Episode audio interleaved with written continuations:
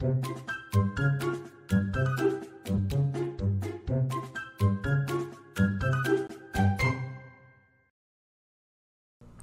大家好，欢迎回到给个说法，我是德意法律事务所的林小编。今天呢，要来跟大家聊的话题是天线宝宝碰瓷事件。那在我们开始之前呢，先让我来介绍我们今天的嘉宾简律师。各位线上收听的听众朋友，大家好。那简律师，你可以简单的自我介绍一下自己吗？毕竟我们这个节目呢，才刚开始没多久，今天是简律师第一次出场。嗯，大家好，我是简简宇璇律师。那我是毕业于正大法律系，那主要负责一般民刑事案件、国外继承跟公司法律顾问的部分。嗯，那谢谢简律师。那我们今天呢，回到我们要聊的话题——天线宝宝碰瓷事件。诶，其实我也不太确定现在的听众有没有看过天线宝宝。不过我们小时候，这是我们算是儿童节目吧，很可爱的儿童节目。那最近呢，在香港是有发生一件让大家讨论的新闻，就是说有小朋友在商场里不小心撞到了一个天线宝宝，大型的天线宝宝的拉拉的公仔，那拉拉公仔就倒下来了。那倒下来的时候，这个公仔的头就断掉。主要比较麻烦的点是因为呢，这个公仔的价值啊高达新台币二十万元。所以一开始这个公仔损毁的话，商家是有跟小朋友的父母达成共识，是要请爸爸妈妈赔偿十一万。后来有网友认为啊，这个责任应该是归在商家身上吧，因为商家自己本身并没有做好保护措施，像是用围栏围住啊，或是用红龙拉线围住，所以商家似乎也有责任。那关于这件事情的话，简律师是怎么看的呢？嗯，其实这件事情虽然发生在香港，但我相信其实有有小朋友家长应该也会很担心，可能会有这样的发生，呃，这样的事情的发生。那我这边就以台湾的法律稍微说明一下，如果是在台湾发生的话，会是怎么样？那呃，首先呢，就是这一位小朋友从影片上看起来应该是五六岁左右。那依照我国民法规定。这个小朋友应该是属于无行为能力人，也就是七岁以下的小朋友。那呃，有有养过小小朋友的家长，其实都应该清楚，说就是小朋友活泼起来，就是常常横冲直撞、追赶、跑跳、碰的，很难受，很难很很难受控制。但是以民法的角度来看，作为小朋友法定代理人父母啊，其实还是需要为小朋友嗯造成的损害负担损害赔偿责任。那所所以，虽然大家常常讲说，呃，小朋友不懂事啊，诶，没关系啊，他还小。但是其实，如果已经如果是走到法院的诉讼程序上来说，这样的说法是很容易被挑战的。那这样是不是，如果有那么容易发生这种意外的话，是不是还是不要生小孩了？那就把小孩打在墙上啊？没有啦，开玩笑，开玩笑，开玩笑，大家不要当真。但是我们也知道啊，有的时候。有些父母其实非常仔细，然后带小朋友出去玩，他全程都盯着小孩。可是有时候就是会有意外，就你知道，一个闪神，低头转头了一下，看了一下手机有没有讯息，意外就发生了。那像这种情况啊，法官还是会要父母就是全额赔偿吗？其实也不完全是这样子，就是其实，在我们民法规定有。有一项规定是在一定条件下，父母亲是可以免责或者是减轻责任的。例如说，父母亲有举出他有善尽他的监督义务的一些相关证据，那实务上来讲，这会是属于事实认定的问题。也就是说，法官会随着每一个个案情形来判断说，嗯，是不是可以免除责任。只是通常难度比较高，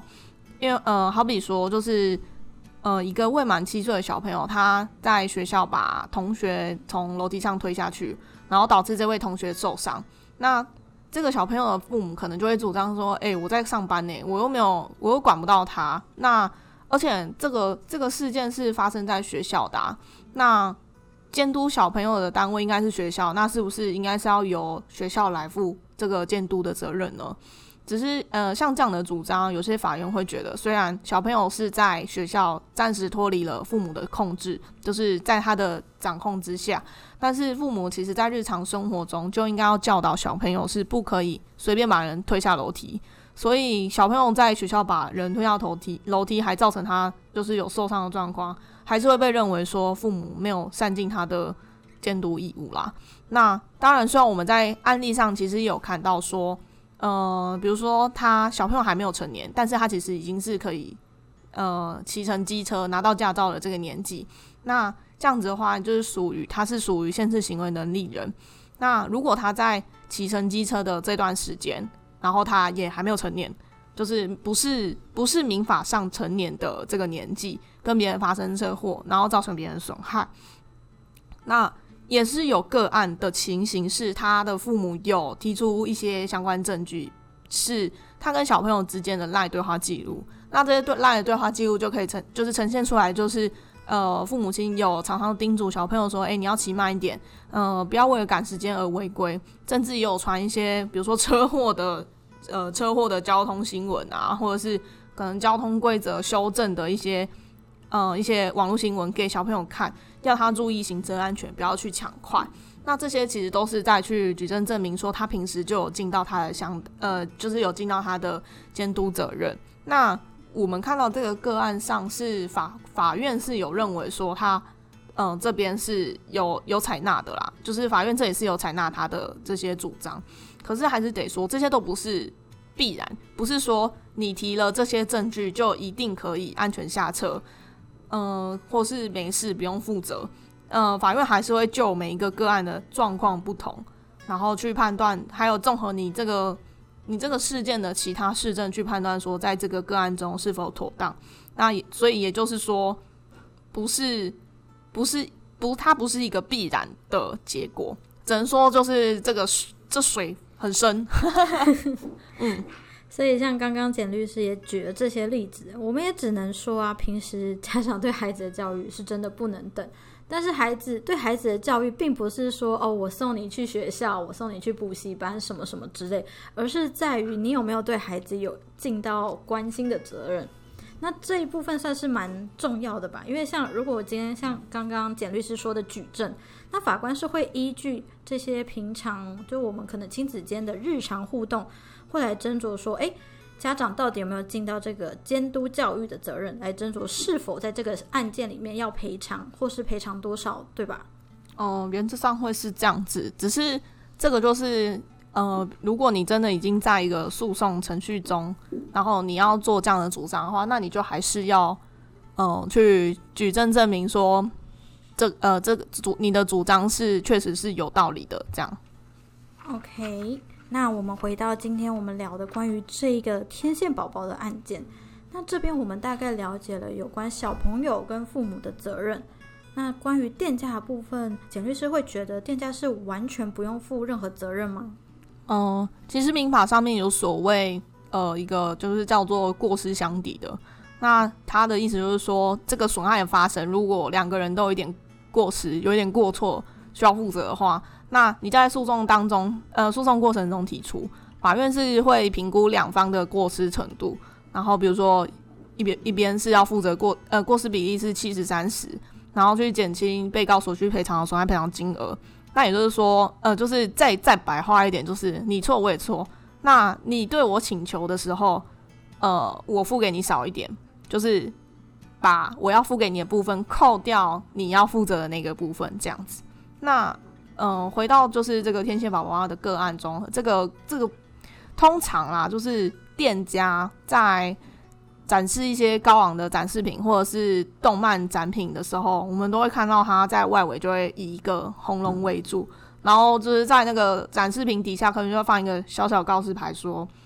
请勿触摸，请勿触碰，然后或者是呃你弄坏的话就要赔哦之类的这些这些告示牌，那或者是直接把这个展示品锁在地板上，避免它去倾倒。但是从这个影片当中啊，就是呃就是听众朋友其实可以去查查看。就是这个影片里面，这个小朋友他其实就往后轻轻的靠一下，就像我们靠靠着墙那样子。然后这个天线宝宝的娃娃他就往前倒了。那其实就可以看到说，店家没有把展示品好好的嗯锁好啊，或者是就是放一个告示牌说，哎，请勿触碰，不要靠着之类的。他就是没有善尽他的管理义务义务啦。那而且如果今天小朋友不是不是小朋友去碰这个天线宝宝踩到，而是今天这个比这个小朋友还要高的这个天线宝宝啊，是因为地震往小朋友的方向倒，造成他受伤，其实呃店家他也难难择其咎啦。那也也很难说店家这样子就是把它摆在那边就有善尽他的管理维护责任。就而就我而言，我是认为店家是有过失的。嗯，诶，那今就是今今天我们讨论这个天线宝宝这个部分，简律师还记得到最后啊，因为网络我们这个其实已经算是一段时间之前的事情了嘛。嗯，那后续您知道这件事情后来是怎么处理的吗？哦，我记得新闻后来他是，呃，因为因为这个新闻出来，就是网友会就是觉得说店家这边应该才是有错的那一方。那原本原本这个小朋友前前面有说到他赔了十一万元嘛，然后后来又就是店家就把这十一万元退还回给他，就退还给父母，就是这个父母，然后就就说他们就有道歉啊，一些道歉这样子。但我其实看，嗯，就是我觉得，呃，以新闻一开始的话，这个小朋友的父母其实他们也也是有认，就是认认赔说。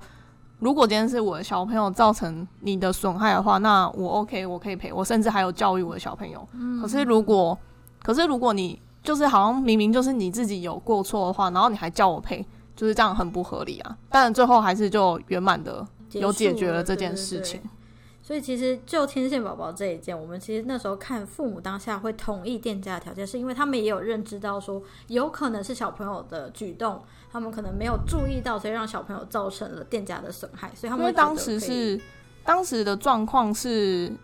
小好像是店家跟店家跟那个父母说，哎，是你的小朋友去踢我的展展，就是那个天线宝宝那个，然后结果后来他们收到监视录影画面，才发现，哎，没有，他只是轻轻靠一下，然后他就倒了。哦，对啊，所以某部分来说，这边有点像是店家故意。嗯，不不清楚他的用意是什么，但是最好，嗯，就是还好后面都还是有把这些状况理清。对对对，好，那所以只有我们今天这件案子，其实我们除了讨论到关于小朋友跟父母的责任，其实另外一部分就是这个店家有没有把自己管理义务去做好，因为你今天你已经知道你的这个展品啊非常贵。然后可能非常容易损毁，它不能碰，它不能靠，或者是它可能会造成别人受伤啊，你都应该要去做一些维护的的措施啦。没有一万，只有万一。对啊，对。那感谢今天简律师就这个案件跟我们的讨论跟分享。那大家如果喜欢或想听更多律师的分享，也欢迎大家可以关注给个说法，关注我们的 YouTube 频道会有字幕版的 Podcast 可以看哦。如果你有其他法律问题想要咨询，也欢迎 Google 搜寻德意法律事务所来电询问。我们每周五晚上九点半在 Podcast 跟 YouTube 平台与你们再次相会。我是林小编，我是蒋律师，欢迎您收听《给个说法》，我们下次再见喽，拜拜，拜拜。